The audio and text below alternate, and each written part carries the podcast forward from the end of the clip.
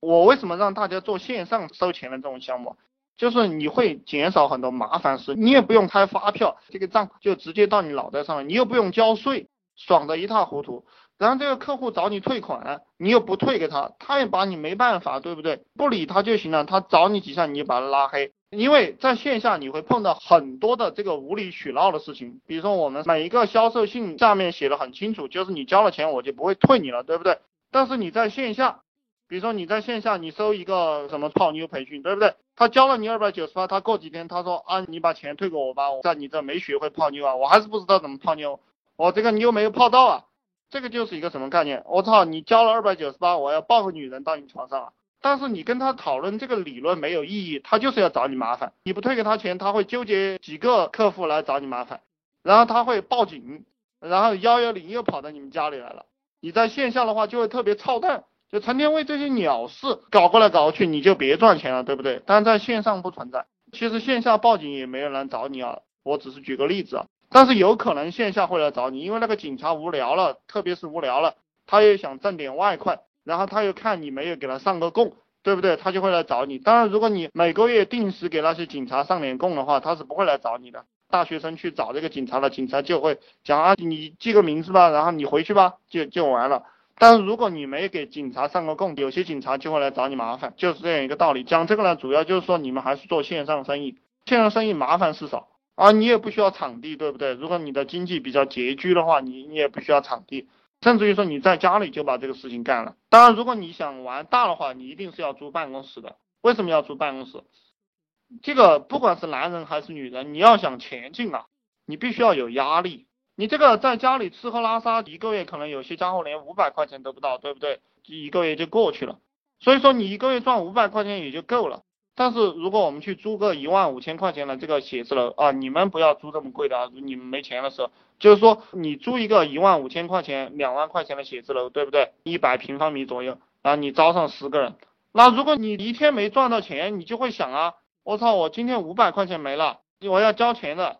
对不对？我还要发工资，如果你发工资的话，我还有水电消耗，我还有物业费，那你就激动了，你还敢不敢去浏览网页啊？还敢不敢去找点黄片在那看了看完了再撸两把呀？你就没有这个心思了，对不对？你也不会去看什么体育新闻了，你肯定是从早到晚都在思考啊，怎么样把项目做起来，怎么样把这个房租钱赚回来，这个就是有没有压力，所以说。有时候啊，人一定要把这个担子放到自己的脑袋上，放到自己的脑袋上。然后我跟大家讲，我在很早的时候，应该说六七年前、七八年前，我还没有什么钱的时候，我就已经习惯给我父母交钱了，每个月交几千块钱，每个月交个五六千块钱吧。虽然说我也没有赚了多少钱，但是我还是会给我的母亲拿六千块钱。为什么要拿？因为你养成这个习惯过后，你把这个钱给了他过后。你就会竭尽全力的去想你下一笔钱从哪里挣，你非常怕你下一次挣不到钱，所以说这个孝顺其实也蛮重要的。你给你父母钱了，你给的越多，其实你越会想办法挣的越多，你的生活会越来越好。就这个，我们做人呢，如果你越抠，对不对？你不愿意把这个钱拿出来给你的父母，或者说给你的老婆，或者给你的孩子，或者是请兄弟们吃饭，你不愿意，你就会越来越穷。啊，这个我希望大家去做哈。我跟你讲的这个东西，你做一做，然后你有这个心胸的话，你就会越来越富有。如果你舍不得把你的钱拿出来，你只会越来越穷。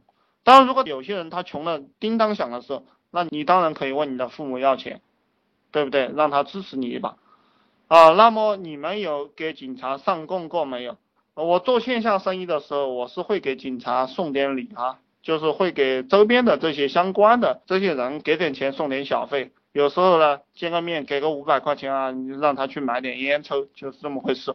但现在我是不会去碰线下生意的，我也不建议大家去碰线下生意。今天一个家伙，他开了个小吃店吧，我问他一个月收入多少，他有两三个员工，他一个月除了这个房租，然后吃喝，然后其他的一些东西，他只能赚到六千到八千块钱，就这个，这个非常没意思。你还要给城管啊什么的，哎，恶不恶心啊？就非常没意思。你们在线上随便做点什么东西，就你很笨，你只要上了这个道了，几天几千块钱就赚过来了。呃，线下已经是一帮流氓在做了，就是这个关系网太复杂，你稍微做大一点就有流氓来找你，特别是在不发达的城市，这个现象更加的严重。当你在上海、北京这种大城市，呃，你这个身价没有几千万，警察也懒得惹你的，因为富人多的不得了。当然，在穷的地方，对不对？大家一看，我靠，有一个小鲜肉，大家都想来吃你一口。